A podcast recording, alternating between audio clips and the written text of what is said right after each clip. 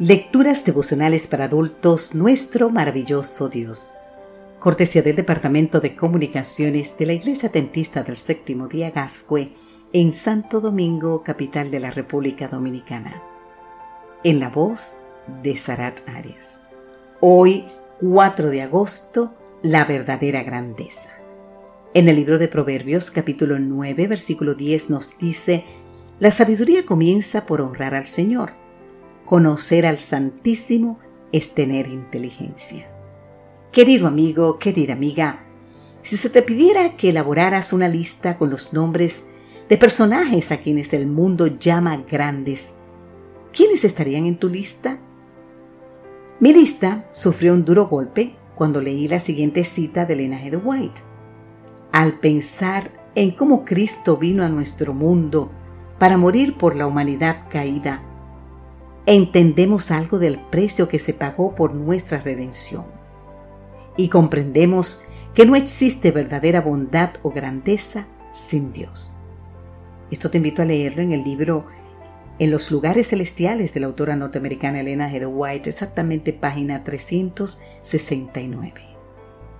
¿Cómo hemos de determinar entonces la bondad o la grandeza de una persona?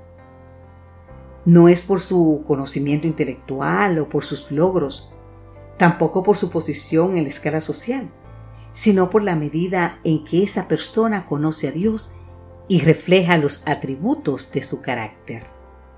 Esta verdad la ilustra bien un relato publicado en la revista Signs of the Times con el título Lesson from the Laundry Lady de febrero del 2001 en la página 15. Es la historia de una evangelista que al cierre de su sermón hizo un llamado público para entregarse a Jesús. Entonces lo que se adelantaron se encontraba una adinerada mujer. Para sorpresa de muchos, pidió al predicador que le permitiera hablar. He pasado al frente, dijo la dama, no por el excelente sermón del pastor, sino por el sermón que he visto cada día en la vida de la mujer que estaba sentada a mi lado. Ella es una humilde lavandera, pero durante los años que nos ha servido, su vida ha sido intachable. Nunca ha salido de sus labios una palabra dura, ni su rostro ha mostrado una expresión de desagrado, aunque ha tenido razones para molestarse. Me apena decir que en muchas ocasiones me burlé de su fe infantil, pero fue ella la que trajo un rayo de esperanza a mi afligido corazón cuando mi hija falleció. Cuando la dama terminó de hablar, el evangelista pidió a la lavandera que pasara al frente. Tengo el gusto de presentarles, dijo a la verdadera predicadora de este día.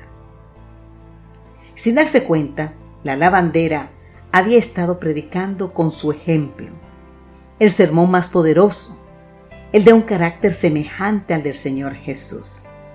Sin duda, su vida era una carta de Cristo, escrita no con tinta, sino con el Espíritu del Dios viviente. Querido amigo, querida amiga, nueva vez, ¿has soñado con ser grande algún día?